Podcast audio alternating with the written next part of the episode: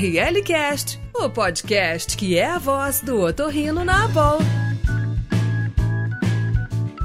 Olá, bem-vindos ao ORLcast, podcast da ABOL, da Associação Brasileira de Otorrinolaringologia e Cirurgia Cérebro-Facial. Eu sou Roberta Pila, é, sou médica aqui de São Paulo, trabalho na Educação Médica Continuada da ABOL e a gente hoje vai ter esse podcast super interessante. Para isso a gente tem alguns convidados especiais e o primeiro que eu vou chamar é o Regis. Oi, Regis, tudo bem? Por favor, pode se apresentar. Oi, Roberto, tudo bem? Apesar de toda essa correria aí. Bom, eu sou aqui do interior do Rio Grande do Sul e eu já tenho, eu já eu tenho uma passagem pela odontologia, então eu sempre me interessei nesse, nesse tópico, tanto que eu acabei escrevendo um livro e, sobre a litose e estou aí para a gente poder tirar algumas dúvidas. É verdade, esse tema é um tema super interessante, né? A gente teve vários pedidos dos nossos aí dos nossos ouvintes e agora é uma coisa que está bem, bem em alta, exatamente por, por essa questão. O pessoal parece que agora está usando máscara. Eu não sei se o pessoal está sentindo o próprio cheiro, ou se começaram a não reclamar porque a gente está usando máscara, mas é, é, entrou num tópico bem interessante, assim, virou até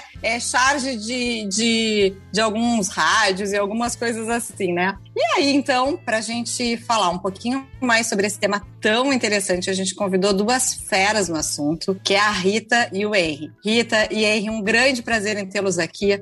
Por favor, se apresentem para os nossos ouvintes. Olá, eu sou Rita Soler, sou do Departamento de Otorrino da Santa Casa de São Paulo, faço parte do ambulatório de estomatologia e sou professora preceptora da Otorrino CU aqui de São Paulo também. É um prazer estar aqui com vocês hoje. Olá pessoal, Rita, Roberta, Regis, meu nome é Henry, é, eu sou otorrino do Hospital das Clínicas de São Paulo e coordeno o ambulatório de halitose do hospital. Espero que a gente possa fazer uma discussão bastante objetiva e proveitosa sobre a halitose. Então, pessoal, eu é, essa dúvida assim, eu nunca. Isso já começou em 2013. Eu recebia vários pacientes e, com halitose e eu não entendia. Então, muitos pacientes eu não sabia o que fazer, então eu gostaria assim de passar a palavra para o Henry, no caso. O que, que é a halitose? Então, Regis, é, falando assim, bastante simplificadamente, a halitose é a percepção do mau cheiro em geral pela cavidade oral, né, é a sensação, a percepção de um cheiro desagradável que é emitido pela cavidade oral. Esse é, essa é a litose clássica, né? Existem alguns outros tipos de halitose com outros locais, mas o clássico seria a percepção do odor desagradável que é emitido pela cavidade oral de uma pessoa. Me fala uma coisa, se essa questão de que todo mundo tem aquele hum, mau hálito e o cheiro ruim matinal, isso é normal mesmo ou, não é normal? Como é que funciona isso, Rita? Bom, Roberta, é muito importante a gente ressaltar que a litose ela é dividida em fisiológica e a litose verdadeira ou genuína. Então, durante a noite, o que acontece? A gente tem um jejum prolongado. E aí a gente também tem uma diminuição do fluxo salivar. Então o que, que acontece? Com essa diminuição do suco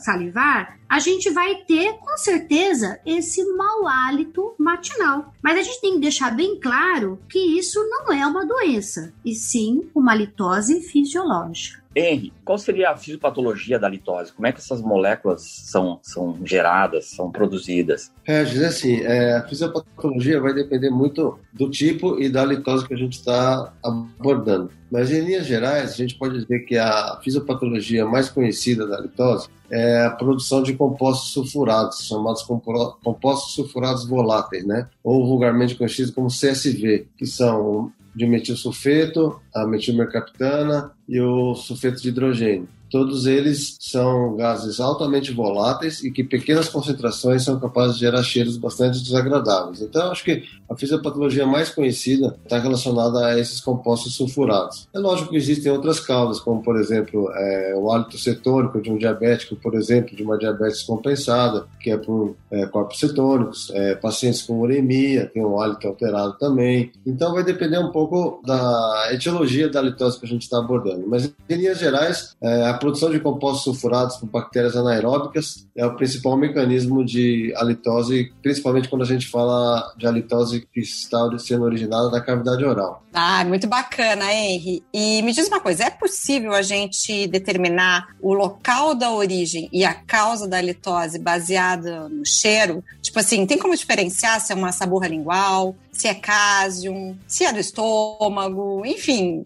a gente consegue fazer essa diferenciação? Olha, é, seria bom se a gente conseguisse, sabe, Roberta? Assim, com o nariz desarmado, digamos assim, perceber se o cheiro vem da, do caso, se é de, um, de uma saburra, se é de uma periodontite. Mas, infelizmente, a percepção é, olfativa, é, sem nenhum equipamento, sem nenhum equipamento mais específico, a, a, gente não consegue determinar, baseado no tipo de cheiro, a etiologia ou o local da litose. Né? A gente sabe que alguns equipamentos conseguem determinar várias substâncias orgânicas voláteis e que cada doença que gera litose tem um padrão de gás e um padrão de emissão de substâncias odoríferas. Mas é, simplesmente a gente percebeu o hálito, se o hálito é mais ácido, se é mais, tem uma característica mais adocicada, se não, é difícil dizer tirando alguns casos bastante típicos, como eu falei, do diabético e algumas outras situações. Mas para saber se vem do dente, se vem do estômago, se vem de uma periodontite ou de um caso, simplesmente avaliando o tipo de cheiro, é muito difícil, ou quase impossível dizer com uma precisão científica esse tipo de, de afirmação. Assim, é, o que a gente percebe no consultório é aqueles pacientes que, que, que têm essa queixa de halitose, eles escovam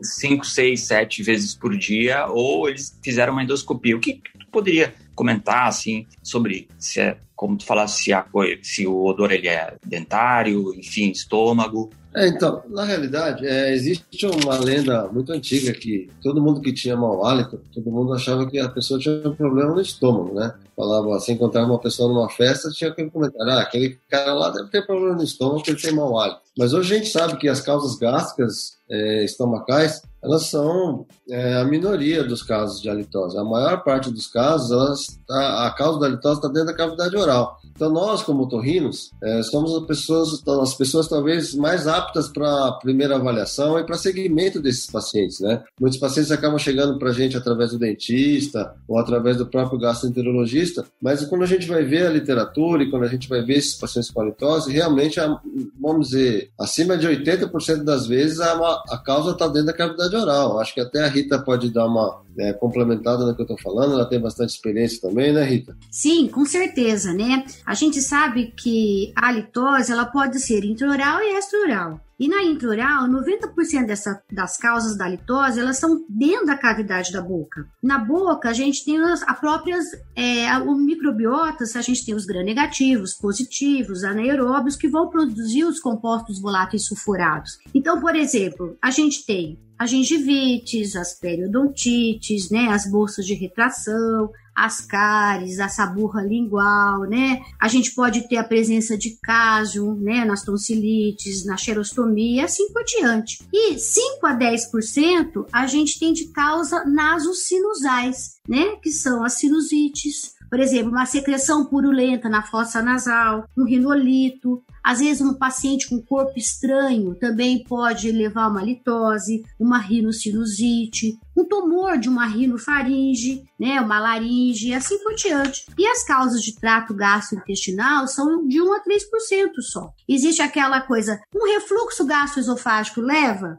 a uma halitose? Essa é a interrogação. Se for um refluxo gastroesofágico leve, ele não leva a uma litose, né? Por quê? Porque vai alterar, é, um, é, um, é uma litose intermitente, que depende muito do alimento que é ingerido previamente pelo indivíduo. Agora, se for mesmo uma esofagite intensa, com aquela alteração do epitélio esofágico, aquela metaplasia, que tem uma descamação do epitélio, um processo inflamatório bem intenso, isso sim produz os componentes mal cheirosos, levando sim à litose. Essas são as causas mais comuns que a gente tem. Você está ouvindo ORL Cast.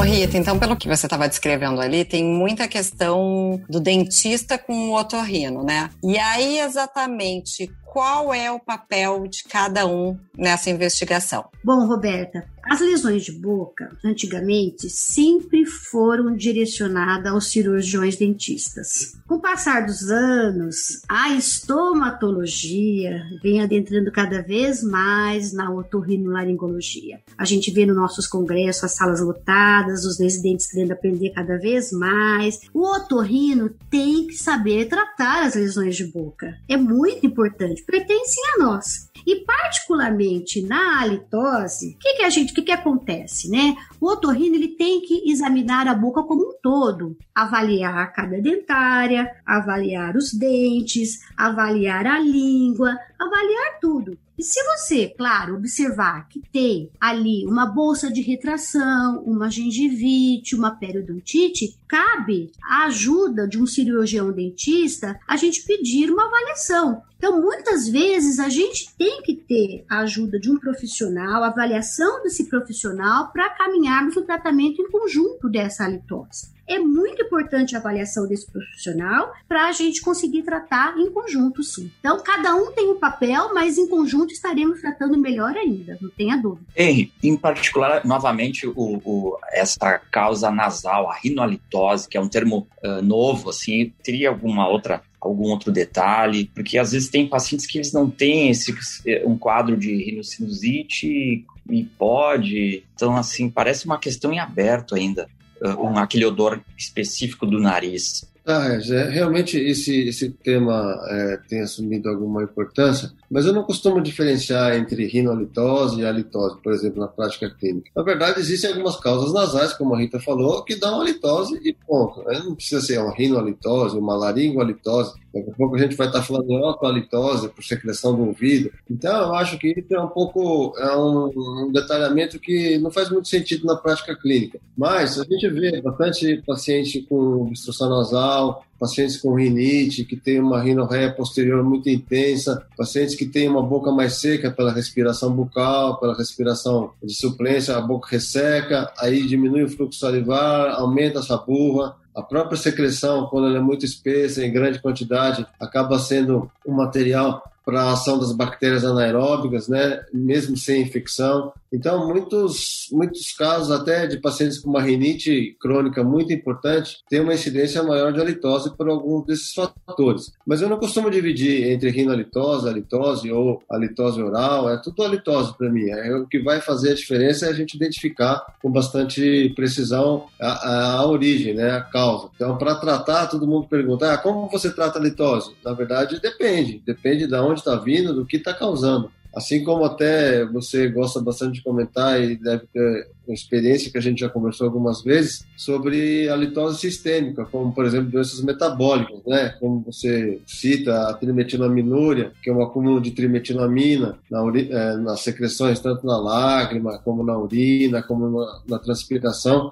que dá um aroma característico de peixe, um aroma desagradável. É uma doença bastante rara, mas é uma doença metabólica de causa familiar e que causa um acúmulo de trimetilamina livre nessas secreções. É, nós temos no ambulatório do HC dois casos casos já identificados, é uma doença felizmente bastante rara, mas aí, aí podemos falar que existe, dependendo do tipo de aroma, existe até uma halitose que pode ser considerada halitose genética, vamos dizer assim. Né? Existem famílias hoje com genes identificados que são, que produzem mais metilmercaptana durante o metabolismo. Isso já é bem estabelecido, existe uma correlação clínica bastante importante. Então, se você falar em halitose genética, hoje pode ser já quase que uma realidade, dependendo da precisão diagnóstica que você faz. É lógico que não é porque é genético que a pessoa vai ter uma mau ela vai ter que controlar, ela vai ter que tentar diminuir a todo custo a produção de compostos sulfurados, mas existe uma tendência hereditária em produzir mais ou menos compostos sulfurados. Isso já é isso já é bem estabelecido. Henry, aproveitando esse, esse quadro de, de, da trimetilaminúria, como é a abordagem? Como é, é o diagnóstico?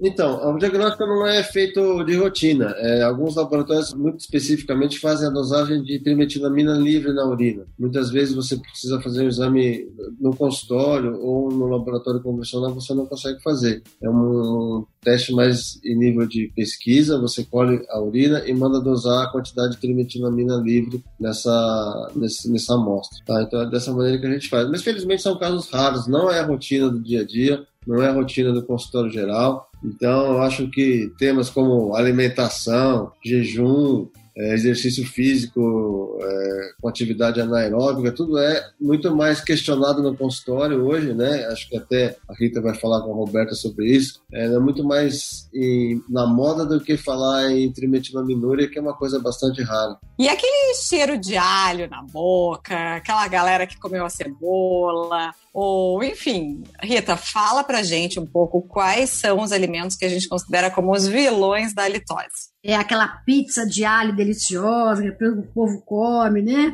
Bom, existem sim, Roberta, aqueles alimentos vilões assim chamados, né? O alho, a cebola, o rabanete, repolho, né? Até o próprio álcool, tabagismo, ter alimentos condimentados. Na verdade, eles ficam um período de tempo na mucosa bucal oral e depois de algumas horas, né, um período de 6, 8 horas, eles são exalados pelos pulmões, eliminando assim os, os compostos voláteis sulfurados. E esses são os vilões aí que a gente chama. E além de alimentos, a gente também deve ressaltar aqui que a gente tem os medicamentos que também são exalados, né? Antistamínicos, é, antidepressivos, agentes quimioterápicos. Então a gente tem que orientar muito bem esses pacientes, porque às vezes eles comem muita cebola, muito rabanete e orientar assim, olha, a dieta é muito importante, porque vem aquele paciente se queixando de halitose. Ah, o que você comeu ontem? Qual é a sua dieta, né? Ah, eu como cebola todos os dias. É claro, então você tem essa litose pela cebola. Então vamos orientar a dieta para o paciente, tá? É engraçado esse negócio de, de dieta, porque a gente, quando viaja pelo mundo, vai vendo que cada, cada região que a gente está, as pessoas também têm cheiros e hálitos diferentes, né, Rita? Isso acho que é bem característico, assim. Com certeza. E me diz uma coisa, achei super interessante o que tu falou antes da questão da realmente da dieta. Atualmente a gente tem uma, uma tendência, questão aí de, sei lá, dessas nossas dietas mais é, alternativas, low carb, com jejum intermitente, jejum prolongado, é, cetônica, dieta cetogênica, enfim, o quanto dessas dietas interferem no nosso hálito? O que, que, que, que tu tem para nos falar a respeito? É, agora a gente está na época do fitness, né? Então é o seguinte: nem todo jejum provoca litose, certo? Porque assim, um indivíduo saudável não vai ter a litose entre as refeições. Agora, se ele fizer um jejum prolongado, por exemplo, de 14, 16 horas, ele vai ter aí um certo grau de acidose, um certo grau de cetose, vai ter uma diminuição do fluxo salivar e, portanto, ele vai ter uma litose. Essas dietas específicas aí, essas hiperproteicas, com restrição de carboidratos, na verdade, o carboidrato ele tem um papel fundamental na manutenção da glicemia ele evita a produção também dos corpos cetônicos. Então, a gente também tem uma redução do pH. Na verdade, ele diminui toda a atividade proteolítica da cavidade bucal, aumenta as cáries e aumenta a produção dos corpos voláteis sulfurados. Portanto, mau cheiro, halitose. Então, a maioria dessas dietas, alterando todo o pH, produzindo os corpos voláteis sulfurados, também produzem a lipose, infelizmente. Como que vocês abordam o paciente que consulta? O que, que vocês se atentam uh, no exame físico, na anamnese? O que, que vocês, vocês sugerem, assim, para nós? Bom, Regis, é assim, né? Como todo em medicina, é muito importante a anamnese. Uma coisa que eu sempre falo, comento, é sempre importante a gente salientar ao paciente assim: se ele próprio que sente o mau hálito ou se as pessoas que estão com ele é que dizem que ele tem um mau hálito.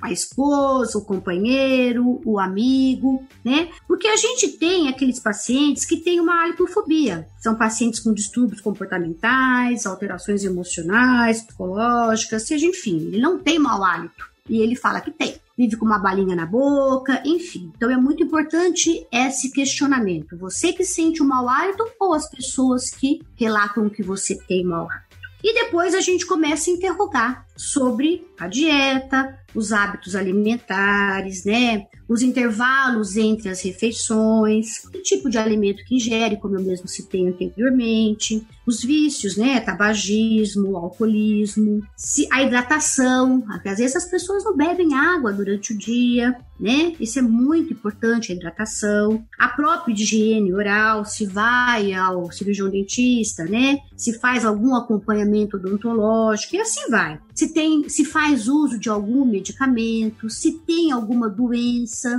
pré-existente, se tem alguma doença que faz uso de algum medicamento. E aí partimos para o exame físico. No exame físico, aquilo que eu já citei, a gente tem que avaliar a boca como um todo, ver a parte da arcada dentária, os dentes, as gengivas, a língua, às vezes tem fissuras, né? A língua fissurada pode reter alimento, a língua aplicada, as amígdalas, se tem presença ou não de cásio. E dentro ainda da otorrino, a gente pode fazer uma nasofibroscopia, tentando ver se tem ali uma secreção purulenta, presença de sinusites, rinossinusites, um corpo estranho, vamos tentar achar um fator etiológico. Muitas vezes é importante a gente ter mão de uma tomografia de seios paranasais, né? Uma causa sinusal, um tumor, sinusites, se pensar no refluxo, uma causa gástrica, endoscopia, e alguns exames complementares também que são importantes aí,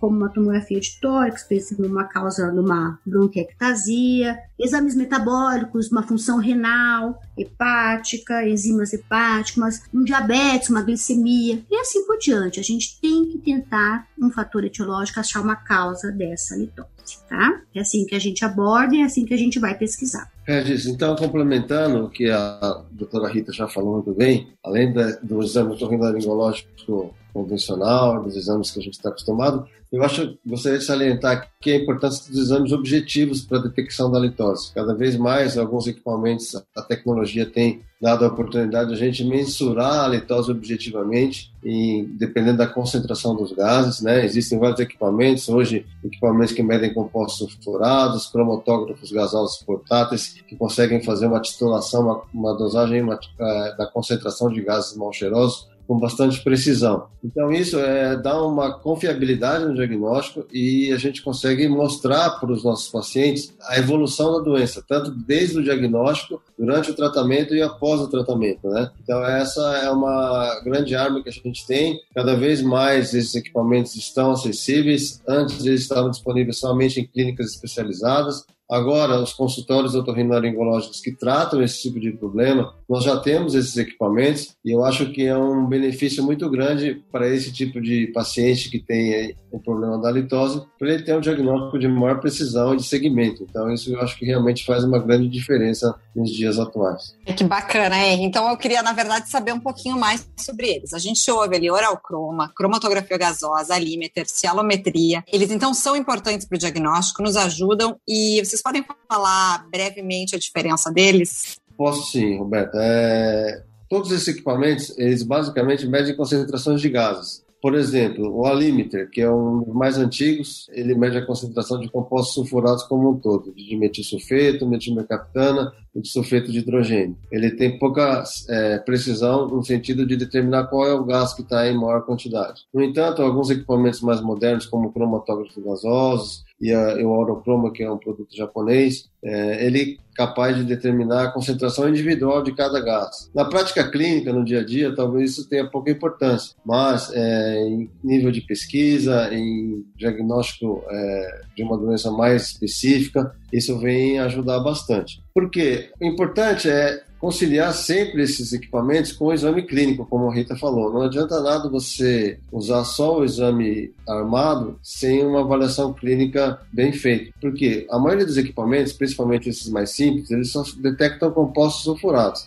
que felizmente a maior parte das causas de halitose está em compostos sulfurados. Mas alguns pacientes têm halitose que não são por compostos sulfurados. Então, se você aplicar simplesmente um teste sem qualquer critério de aplicação, ele vai vir negativo e vai vir um falso negativo, porque o paciente tem halitose, você perceberia se examinasse esse paciente adequadamente, mas o equipamento vai dar negativo. Então, só usar o equipamento certamente não é a melhor maneira de se fazer o diagnóstico. É importante conciliar todas as etapas do exame otorrinolaringológico, e a avaliação sensorial do hálito, que é uma questão agora um pouco mais difícil na atualidade com a pandemia do Covid. Né? Todo mundo tem que estar de máscara, então aquela avaliação objetiva que a gente tem do hálito sensorial de cada um fica um pouco prejudicado. Mas mesmo assim, eu acho que dá para dá seguir nesse sentido e conciliar os dois tipos de diagnóstico. E, e assim, se o otorrino ele tem interesse, tu indicaria algum equipamento específico? Ou a gente consegue não ter e trabalhar com a litose? O custo, assim,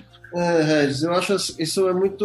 Eu acho que vale a pena. Se você tem quer fazer um diagnóstico um pouco mais avançado, quer dar uma precisão diagnóstica, e eu acho que vale a pena é, usar esses aparelhos e ter esse recurso diagnóstico à mão. É, eu, particularmente, gosto bastante do Alimeter e do cromatógrafo portátil. Eles são métodos mais rápidos, né, mais baratos. Existem alguns sensores é, eletroquímicos chamados narizes biônicos, que já existem no mercado para algumas funções na indústria petroquímica, na indústria alimentícia, que são mais precisos, eles pegam alguns compostos orgânicos voláteis também, mas tem um custo bastante elevado ainda e a disponibilidade deles no mercado brasileiro é bastante restrita. Eu já tive a experiência de trabalhar com um deles, mas o custo ainda é um pouco é, dificulta um pouco para aquisição no consultório geral do otorrino. Mas os detectores de compostos sulfurados hoje eu acho que são equipamentos muito importantes né, nessa parte também. Então acho que vale a pena sim. Então dá para o otorrino ter esses aparelhos no seu consultório, basicamente. Rita,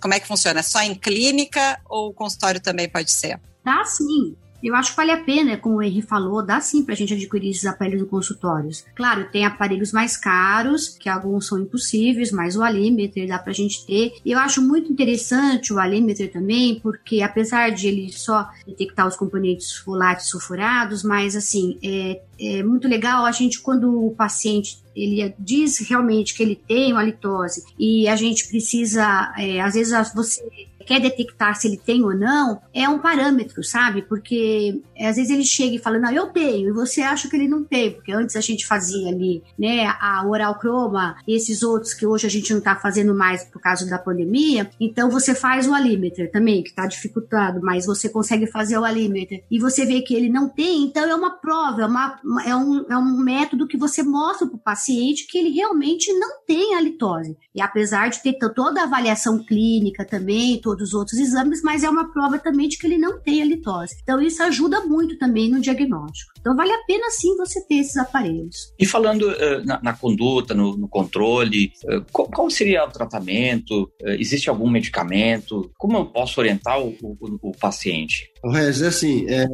cuidados de, em linhas gerais, como a Rita já falou, é importante a gente avaliar bem, orientar a dieta para esse paciente, orientar uma adequada higiene oral, usar é, raspadores de língua, no caso de sapurra, uma hidratação adequada. Os bochechos, os colutórios, existem diversos no mercado, cada um tem uma característica específica. Eu falo que assim, é um pouco do gosto de cada, cada indivíduo, é como se fosse. É um produto cosmético e terapêutico ao mesmo tempo. Então, tem uns que gostam de certos aromas, outros preferem outras marcas, mas a gente, em linhas gerais, e como orientação geral, a gente pede para os enxágues bucais, por exemplo, é, evitar os enxágues bucais que contenham álcool, é, usar enxágues bucais mais suaves, que sejam menos agressivos para a mucosa oral, porque é uma coisa que muitas vezes essa pessoa com halitose vai usar de maneira frequente e de maneira prolongada. Então, tem até alguns, alguns casos em que a gente vê manchas nos dentes, alteração da gustação por alguns é, enxágues bucais mal utilizados ou utilizados de maneira excessiva. Né? Então isso tem que tomar bastante cuidado. Tá? Então acho que em linhas gerais, falando não em tratamento medicamentoso, mas para as causas orais, né? Isso que eu estou falando. Esse, acho que é isso que você queria abordar, certo? Ô Rita, então falando desses enxagutórios e coisas assim, quais são esses tratamentos que, a, que o pessoal usa? A gente ouve tanta coisa, né? É, gargarejo com bicarbonato, shot de limão com sal, uso de vinagre,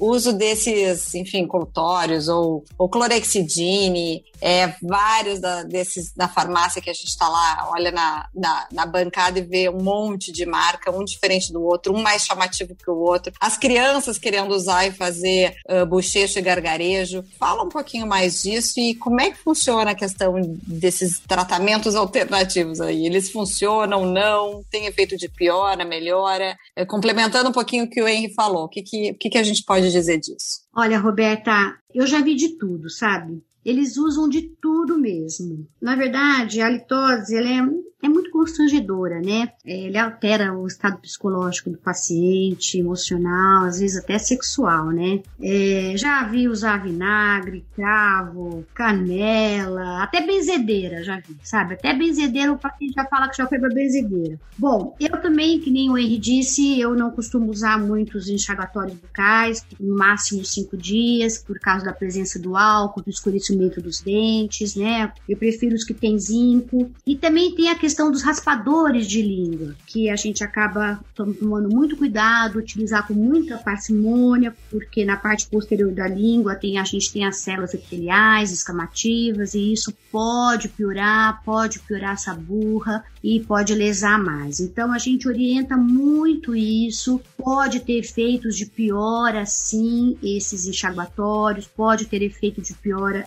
esses é, raspadores de língua. Com muito cuidado na orientação que a gente faz aí, né? E isso, o restante não, não vale nada. Vinagre, limão com sal, bicarbonato, é tudo paliativo para eles, né? Não adianta de nada. Hein, e o que tu acha, eh, de novo para ti, Henry, chiclete e esses é, balas, é, qual a tua opinião sobre o uso contínuo ou tentar mascarar? É, na verdade, eles funcionam como um desodorante, né? Como um deodorizante, um deodorante, vamos dizer assim. Eles colocam o aroma da substância na sua cavidade oral. Então, momentaneamente pode funcionar. E também algumas gomas de mascar, por exemplo, acabam provocando um pouco mais de salivação, né? E o aumento da saliva ajuda no controle da, da flora anaeróbica dentro da cavidade oral, promovendo uma, um clearance melhor dessa, dessa flora bacteriana. Então, nesse sentido, ajuda. Mas, na maioria das vezes, é simplesmente um, um, uma mudança momentânea do hálito pela bala ou pelo, pela goma de mascar que você está usando. Não tem um efeito, digamos assim, farmacológico no controle da, da produção de compostos sulfurados pela flora bacteriana. Então, acho que vale a pena, mas. Não é bem por aí, né? É, não é. Esse é, um, é ele vai mascarar um pouco o hálito, ajuda, mas não é resolutivo, digamos assim, certo? ORL Cast, o podcast da boa.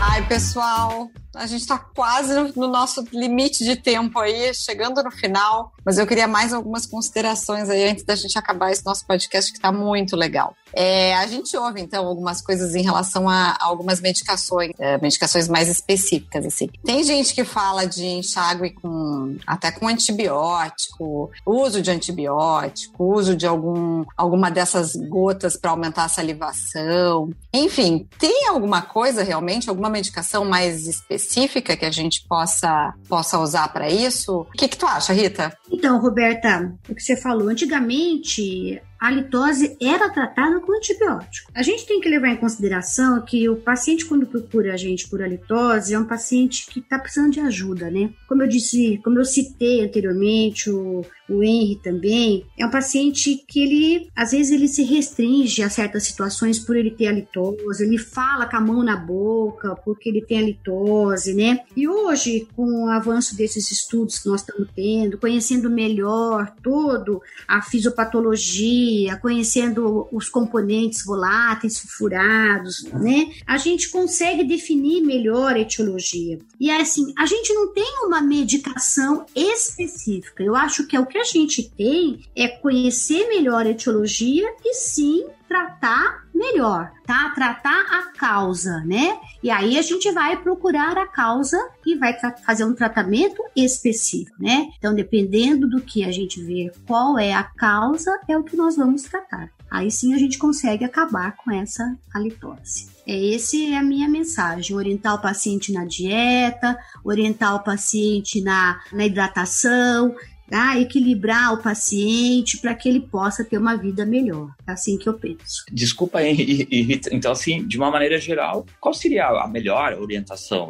Talvez repetindo algumas coisas para a gente poder fixar bem. Não, Regis, a minha orientação é assim, é, como a gente já falou um pouquinho antes, a orientação é depende muito da etiologia da litose. Então a primeira coisa é tentar identificar qual é a causa, né? E para isso eu acho que não tem muito jeito. A anamnese, o exame clínico são fundamentais. Então eu tenho que falar com o torrino ou com o colega médico, seja ele de qualquer outra especialidade, uma equipe precisa de uma abordagem multidisciplinar. A gente precisa avaliar as causas otorrinolaringológicas, avaliar as causas odontológicas, as causas digestivas, metabólicas, enfim, uma série de coisas. Mas basicamente é procurar uma avaliação precoce para evitar que outros diagnósticos passem despercebidos, né?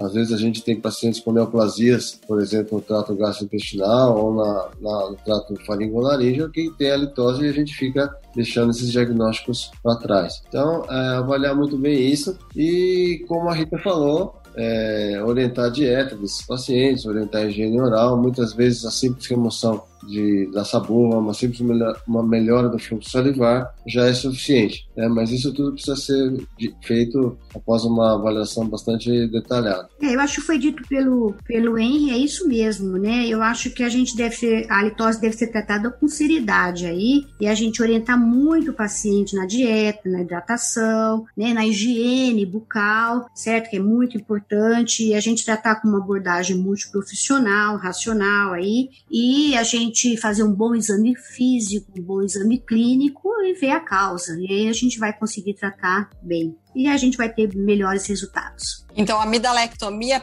para todo mundo, não, né, pessoal? Não. Avaliemos melhor, né? é isso aí.